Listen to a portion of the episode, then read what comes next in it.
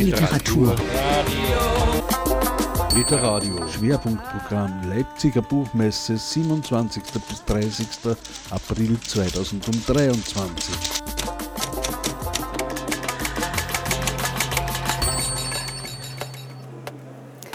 Es ist 12 Uhr am Sonntag auf der Literariobühne bei der Leipziger Buchmesse 2023 und ich darf herzlich begrüßen Judith Götz und Kari Meyer. Hallo. Hallo.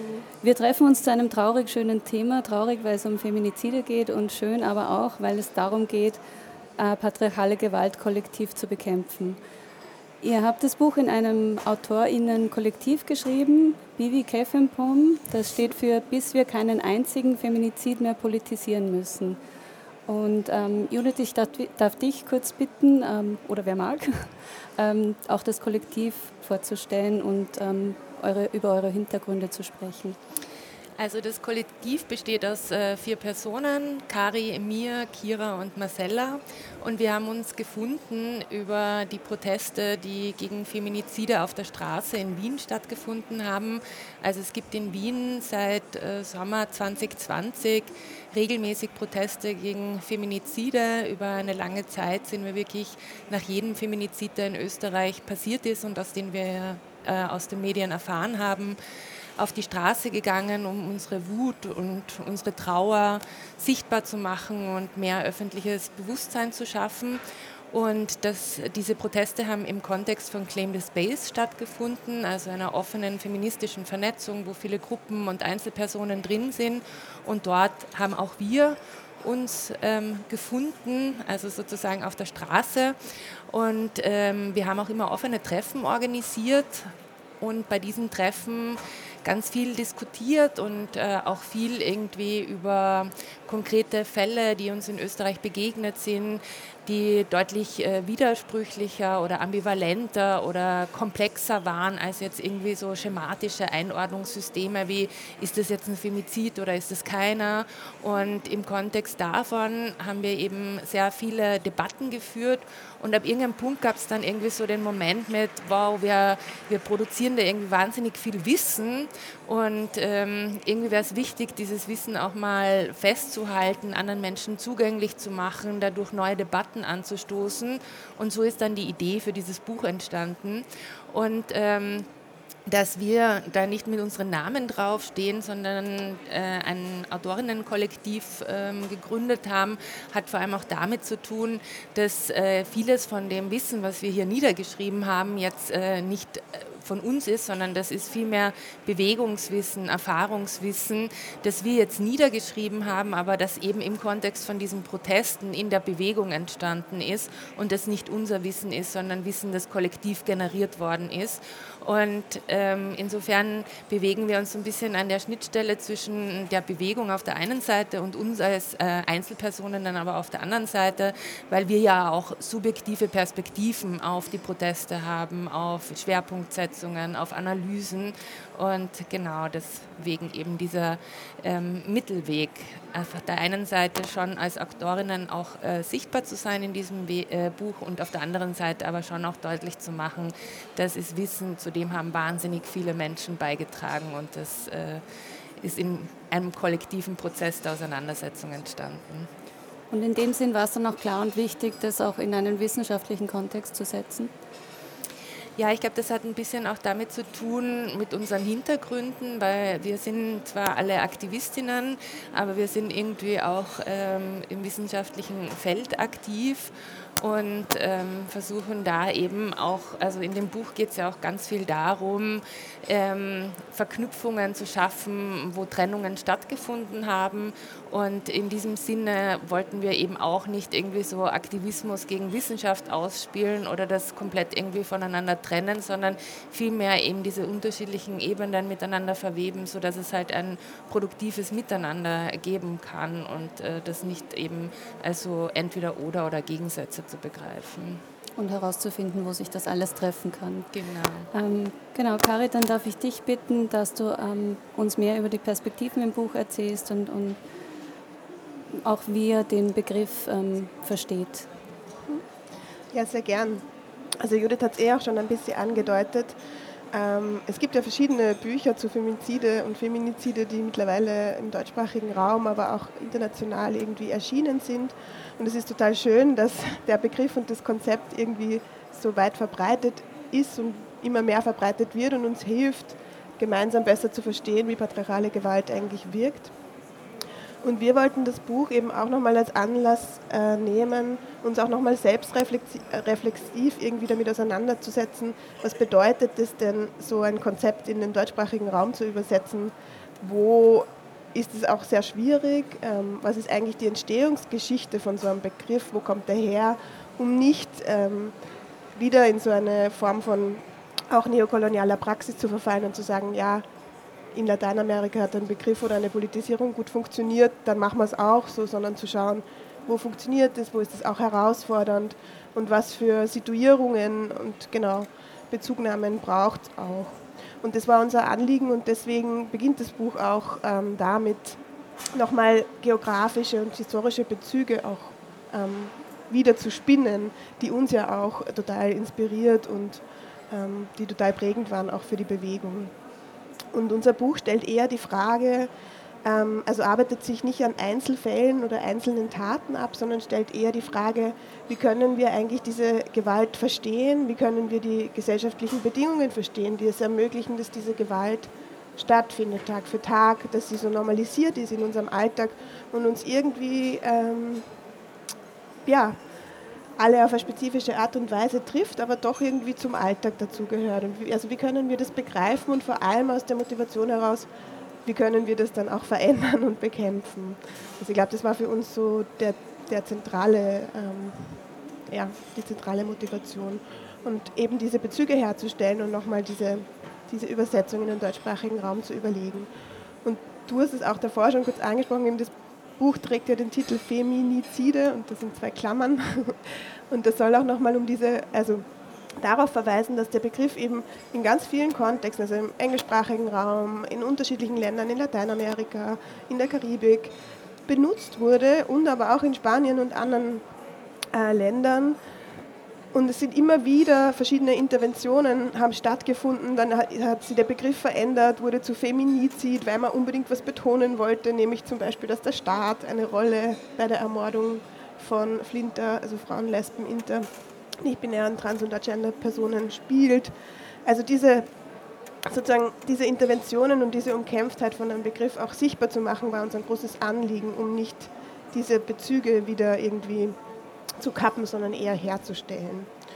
Und vielleicht nur ganz kurz mit diesem begrifflichen Vorschlag, also der kommt jetzt auch nicht nur von uns vier, sondern wie Judith schon gesagt hat, da ist sehr viel auch in den Kämpfen oder in der Auseinandersetzung entstanden, ähm, ist es uns eben ganz wichtig, dass dieser Begriff Feminizide nicht unbedingt definiert, das ist jetzt ein Feminizid und zur Letztbegründung sucht. Das ist jetzt der Grund, warum diese Person ermordet wurde, sondern eher nochmal fragt, was sind denn strukturelle Gemeinsamkeiten von diesen Morden? Was kann uns denn ein Konzept, ein gemeinsames Konzept auch nutzen oder dienen, um Gewalt besser zu verstehen, um meine Erfahrungen auch in einem Kontext zu bringen mit deiner Erfahrung, die aber auch unterschiedlich sein können. Und das ist uns auch sehr wichtig.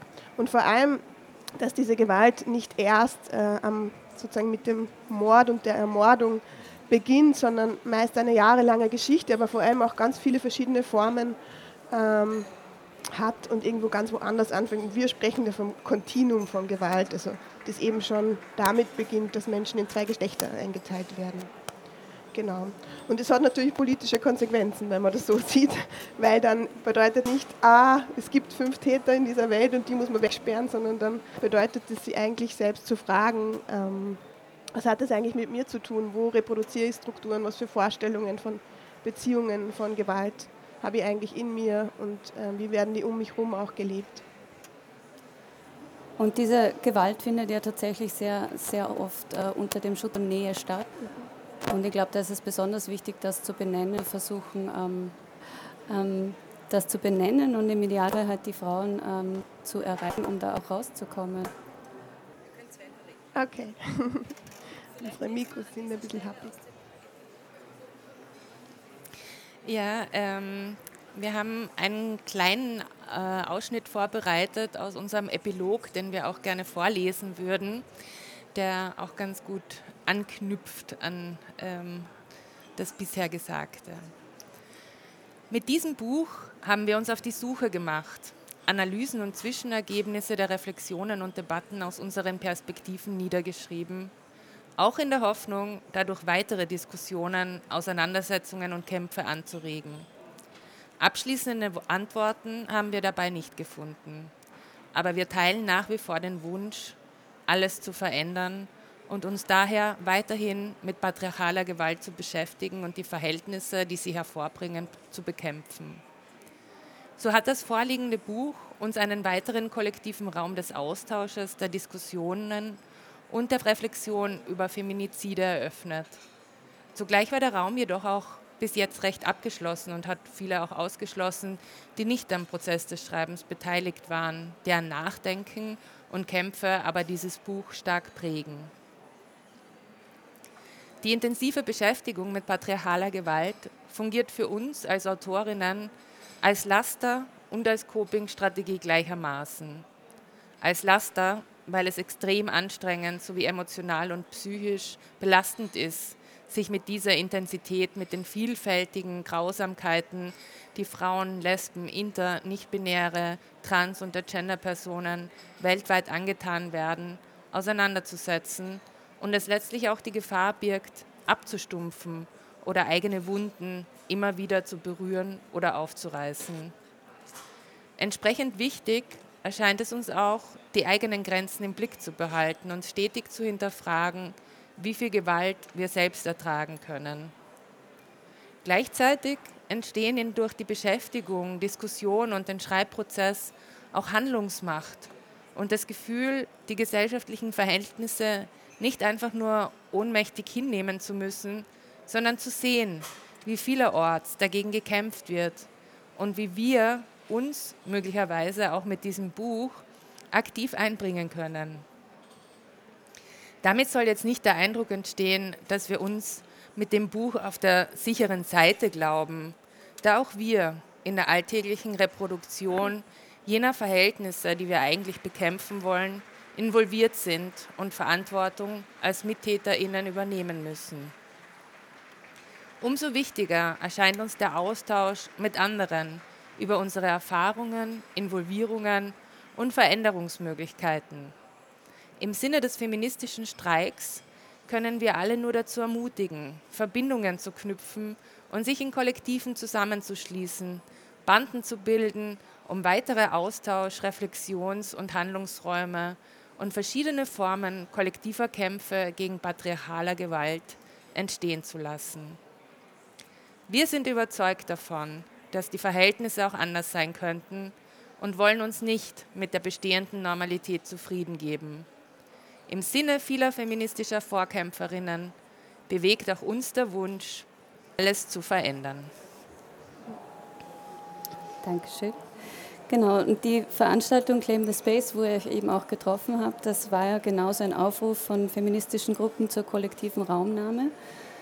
Äh, und seither ist man nach jedem Feminizid in Österreich auf die Straße gegangen, um keinen davon unbeantwortet zu lassen. Österreich war ja und ist, glaube ich, immer noch leider ähm, äh, führend in der Anzahl von Feminiziden in der EU. Ähm, könnt ihr das begründen?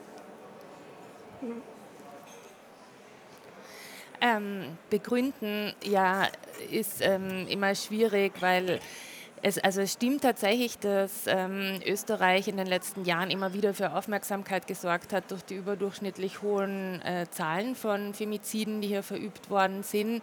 Allerdings muss man auch sagen, Österreich ist ein relativ kleines äh, Land und deswegen ist ähm, die prozentuale Zahl ähm, auch sehr leicht Schwankungen ausgesetzt, weil und ich mag das jetzt gar nicht schmälern, weil natürlich jeder einzelne Feminizid einer zu viel ist, aber es halt auch sehr schnell irgendwie, wenn man von 36 auf 43 kommt zum Beispiel, dann ziemlich schnell ähm, in, in, Prozentzahlen das äh, ziemlich hoch ist.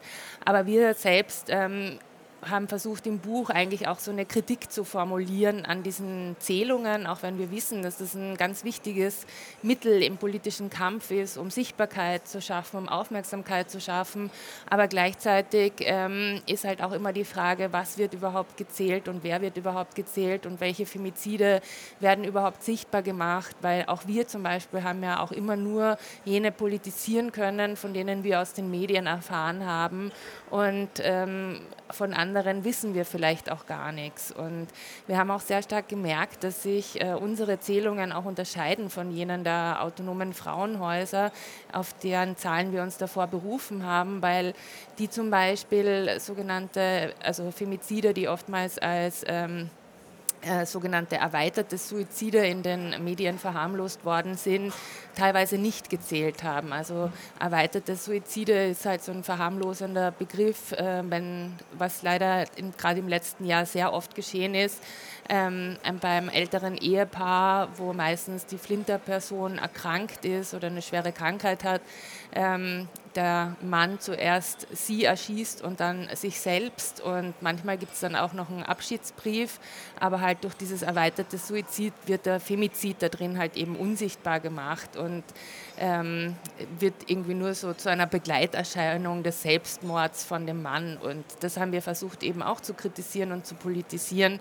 Und ähm, äh, ich glaube, man kann auf so einer realpolitischen Ebene natürlich ähm, Gründe dafür finden, warum irgendwie der Gewaltschutz in Österreich nicht so gut äh, umgesetzt wird oder wie irgendwie auch Begünstigungsfaktoren ähm, aufrechterhalten werden, die halt zu Femiziden führen. Und da zählen halt natürlich auch ähm, diese Strukturen, wie dass Flinterpersonen nach wie vor nicht geglaubt wird, dass ihre Gewalterfahrungen nicht ernst genommen werden, dass es meistens einfach auch von vielen Personen mitgetragen wird, die wegschauen, Natürlich sind auch die Spätfolgen von der türkis-blauen Regierung, die halt äh, sehr viel Kürzungen vorgenommen hat, auch im Gewaltschutzbereich, ähm, zum Beispiel Schulungen von Polizisten, ähm, Fallbesprechungen zwischen der Polizei und den Gewaltschutzeinrichtungen etc. Und das sind natürlich alles Faktoren, die es auch ähm, ja, leichter machen ähm, oder umgekehrt, ich formuliere es immer umgekehrt, die ähm, Flinterpersonen halt äh, erschweren, auch ähm, Hilfe in Anspruch nehmen zu können und Unterstützung. Und das ist natürlich nur einer von ganz vielen Gründen, warum es in Österreich ähm, Femizide gibt, wie halt überall anders auf der Welt leider auch. Ja. Hm. Vielleicht nur noch ergänzend, weil du, also weil wir das oft gefragt haben, werden, so was ist eigentlich der Grund oder was ist das Spezifika in Österreich? Mhm. Und ich finde das ähm, ganz interessant. Also vor dem, ich glaube, man muss sich bewusst machen, dass Feminizide tatsächlich, so wie du sagst, globales Phänomen sind. Und trotzdem kann man sich anschauen, oder haben wir eben auch im Buch versucht, was sind denn die Strukturen, also wie ich eh eingangs schon gesagt habe, die begünstigen, dass entweder ähm, Betroffene oder von Gewalt betroffene Personen sie keinen Schutz holen können oder nicht geschützt werden oder in Bedingungen leben müssen, dass sie von Gewalt ausgeliefert sind, zum Beispiel auf der Straße leben etc. Ähm, und gleichzeitig auch, was sind denn auch hier, also zum Beispiel schon sehr spezifisch in Österreich, ähm, patriarchale Familienstrukturen oder die Idee, ähm, schon, also die Familie schon auch sehr, oder vor allem die Bürger, also eine Kleinfamilie, heterosexuell, schon einfach oft die Rolle erfüllt oder das ist, was einem als ähm, das Glück des Lebens vermittelt wird. Und ich glaube, mit solchen Institutionen ähm, oder mit solchen Ideen und auch Ideologien ähm, genau, erhält man oder macht man es halt noch schwieriger, auch über Gewalt zu sprechen, weil das dann ein Ort ist, der harmonisch sein soll, der irgendwie funktionieren soll. Und ähm, wo das auch sehr schambehaftet ist eigentlich. Ähm, genau. Äh, Gewalterfahrungen. Da hat, man auch glücklich zu sein und es fehlt ja dann tatsächlich oft an, an diesen Orten, ähm, an denen man, an die man sich wenden kann. Genau. Und ich glaube, in Österreich ist es einfach ja. auch sehr, ähm, sehr patriarchal in dieser Hinsicht.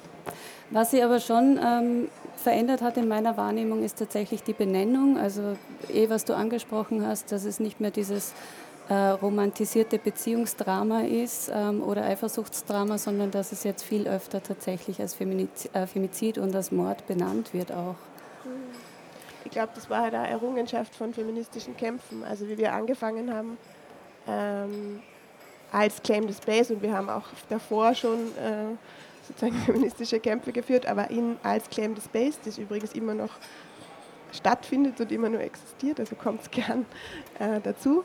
Ähm, da hat, also 2020 hat es den Begriff fast noch gar nicht gegeben. In den Medien, in, den, in der Politik. Das war, also es war, glaube ich, eine Errungenschaft von vielen verschiedenen Faktoren, aber auch von uns auf der Straße, mit Institutionen, die es aufgegriffen haben, Medien, die es aufgegriffen haben. Und wo immer mehr dann so deutlich worden ist, okay, man kann, das, man kann nicht mehr sagen, die einzelnen Morde haben nichts mit dem Mord zu tun, der vier Tage später passiert sondern es wurde immer mehr so deutlich, okay, man muss irgendwie diesen Zusammenhang benennen. Ähm, und ich, ja, ich glaube, das ähm, ist einer der Erfolge. Was euch auch grundsätzlich sehr wichtig ist im Feminismus und ähm, auch in diesem Buch und im Zusammenarbeiten, ist eine intersektionale Betrachtung. Könnt ihr darüber noch mehr erzählen? Ja, also ich glaube, das ist halt äh, grundsätzlich ähm, für unsere komplette politische Praxis und auch irgendwie die Theorien, die uns beeinflusst haben, wichtig zu sehen, dass wir halt nicht irgendwie ähm, einzelne Kämpfe führen, sondern dass wir die unterschiedlichen Kämpfe miteinander verbinden müssen und dass es halt irgendwie nicht funktioniert, gegen patriarchale äh, Gewalt zu kämpfen, ohne zu sehen, dass andere Menschen irgendwie auch noch aufgrund von Rassismus ähm, benachteiligt werden und dass gerade irgendwie für Personen, die von Rassismus betroffen sind und beispielsweise illegalisiert sind etc., dass die, die halt meistens noch ähm, schutzloser sind und dass sich für die ganz andere Hürden stellen im Alltag ähm, gegen patriarchale Gewalt auch anzukommen. Ein anderer Aspekt wären ähm, Transpersonen, die halt eben auch aufgrund von gesellschaftlichen Marginalisierungsprozessen einfach auch besondere Vulnerabilitäten haben und ähm, die wir versucht haben, eben auch in unsere Kämpfe mit einzubeziehen, beziehungsweise jetzt auch gar nicht so ähm, paternalistisch, wie das klingt, mit so kommt es doch zu uns, sondern also das ist schon auch etwas, was in der Bewegung selbst entstanden ist, ähm, wo sich Transpersonen von Beginn an auch engagiert haben, genauso wie ähm, Menschen mit Migrationserfahrungen von Beginn an dabei waren, weil das einfach äh, schon von Beginn an ein großes Anliegen war, diese unterschiedlichen Kämpfe zu verbinden. Und vor allem auch, weil du das zuerst gemeint hast, ja, für manche ist es ja viel schwieriger, auch aus Gewaltbeziehungen sie zu lösen. Ich glaube vor allem, ähm, uns war es immer Anliegen, auch wie du vorgelesen hast, nicht so zu tun, als hätten wir alle die gleichen Erfahrungen, sondern auch zu schauen und auch zu ler lernen zu wollen und zuhören zu wollen, was ist denn deine Erfahrung, die du gemacht hast? Und die kann sich ja unterscheiden von mir und von meiner. Und trotzdem können wir gemeinsam gegen patriarchale Gewalt und diese Strukturen kämpfen. Es muss nicht ein trennendes Moment sein, sondern eher ein verbindendes. Und das ist sozusagen auch ein bisschen diese Perspektive im Buch, die wir, wo, wo wir auch stark von lateinamerikanischen Feminismen gelernt haben, genau diese, dieses Infragestellen von dieser Gewalt und dieser Strukturen ist das, was uns gemeinsam kämpfen lässt. Das heißt nicht, dass in so einem essentialistischen Sinne wir alle die gleiche Erfahrung haben müssten. Und deswegen braucht es auch verschiedene Formen und verschiedene Interventionen, verschiedene Feminismen. Ähm, ja, auch vielleicht Positionen, die sie nicht, ähm, also genau, die sie irgendwie verbinden und die auf, auf verschiedenen Ebenen dagegen kämpfen. Genau. Ihr bezieht euch ja auch auf die Geschichte von Protestformen in Österreich, wo ihr auch Interviews dazu geführt habt. Ähm, Könnt ihr uns darüber ein bisschen mehr erzählen? Weil das ist ja auch sehr spannend, wo man sich da einreiht und was es eigentlich wann schon hm. gegeben hat. Das weiß man ja oft gar nicht. Ja, also wie ich schon vorhin erwähnt habe, uns war es wichtig, ähm, Verknüpfungen zu schaffen und das halt eben nicht nur ähm, geografisch oder zwischen Aktivismus und ähm, Wissenschaft, sondern auch historisch. Und ähm, aktuell sind wir ja auch in einer Situation, wo ähm, feministische Generationen sehr viele Konflikte haben. Und irgendwie war es uns aber auch auf der Ebene ein Anliegen zu schauen, was haben denn Feministinnen vor uns eigentlich schon in Bezug auf patriarchale Gewalt und insbesondere in Bezug auf äh, Feminizide für Protestformen ausprobiert, um davon eben auch zu lernen und diese Verknüpfungen wieder zu schaffen. Und ähm, dafür sind wir dann auf die Suche gegangen nach InterviewpartnerInnen, die halt schon ein bisschen länger aktiv sind und sich schon in den 80er, 90er Jahren in Österreich, aber auch in Deutschland irgendwie mit patriarchaler Gewalt auseinandergesetzt haben und haben da einerseits äh, einige ähm, Frauen interviewt, die vor allem in den institutionellen Gewaltschutzeinrichtungen langfristig gelandet sind, aber auch autonome Feministinnen, die halt erzählt haben, dass sie früher beispielsweise ähm, eine Frauenpatrouille hatten, mit der sie durch die Stadt ähm, marschiert sind und äh, Flinterpersonen nach Hause begleitet haben, wenn die irgendwie das Gefühl gehabt haben, die Straßen sind ähm, nicht sicher genug. Oder Straßentheater gemacht haben, auch so ein bisschen in Anlehnung an Auguste Boal, also Theater der Unterdrückten und äh, um so auf Feminizide und patriarchale Gewalt aufmerksam zu machen und ähm, mit äh, PassantInnen ins Gespräch zu kommen, äh, ausgehend von diesen Theaterperformances, weil das eben eine bewährte Strategie war, Aufmerksamkeit zu generieren und äh, Leute dazu zu bringen, stehen zu bleiben und zu fragen, was da, was da geschieht. Genau. Also wir haben sehr viele spannende Einblicke bekommen und ähm, die Interviews auch ähm, neben dem Buch in einer Podcast-Reihe verarbeitet, einer dreiteiligen, die ähm, auf Radio Orange, dem freien Radiosender von Wien, erst ausgestrahlt wurde, mit dem Titel Die Spitze des Eisbergs, ähm, feministische Bewegungsgeschichte gegen Feminizide. Und leider haben wir auch gerade ein bisschen das Gefühl im grassierenden Antifeminismus, dass ähm, diese Pestformen wiederbelebt werden müssen, leider. Ja, also Antifeminismus ist natürlich auch ein großes Thema, mit dem wir uns auch im Buch beschäftigen und auch bei den Protesten und äh, auch darüber hinaus, weil wir halt aktuell, finde ich, so in einer Situation sind, wo wir es mit äh, zwei sehr starken gesellschaftlichen ähm, gegenläufigen Tendenzen zu tun haben, weil auf der einen Seite ähm, ist wahrscheinlich für Flinterpersonen so viel möglich wie noch nie, also vor allem im globalen Norden. Und äh, gleichzeitig werden halt einfach die feministischen Errungenschaften der letzten Jahre und Jahrzehnte stärker denn je bekämpft. Und ähm, wir haben es eben mit einem enormen Backlash auch zu tun. Und da würde ich aber auch immer sagen, ähm, auch wenn es vielleicht gerade in feministischen Kämpfen auch ein bisschen darum geht, den aktuellen Status quo zu erhalten oder halt irgendwie diese extremen Angriffe abzuwehren, dürfen wir nicht vergessen, wie erfolgreich unsere feministischen Kämpfe auch waren und dass sie halt wirklich auch es geschafft haben, so ein bisschen diese patriarchale Gesellschaftsordnung ins Wanken zu bringen, einfach auch durch die Pluralisierung von geschlechtlichen Identitäten, Begehrensformen, Partizipationsräumen, auch ähm, Aufmerksamkeitsökonomien für gesellschaftliche Missstände etc. Und dass der Backlash auch deswegen so hart und so heftig ausfällt, weil wir so erfolgreich waren. Und ich glaube, das darf man dabei nicht außer Acht lassen. Also bleiben wir erfolgreich. Wir sind am Ende der Zeit. Ähm, Feminizide ist im Verbrecherverlag erschienen. Vielen Dank fürs Dasein, Judith und Karim. Danke dir.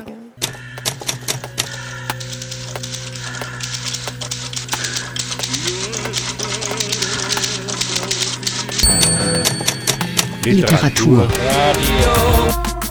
Literadio. Schwerpunktprogramm Leipziger Buchmesse 27. bis 30.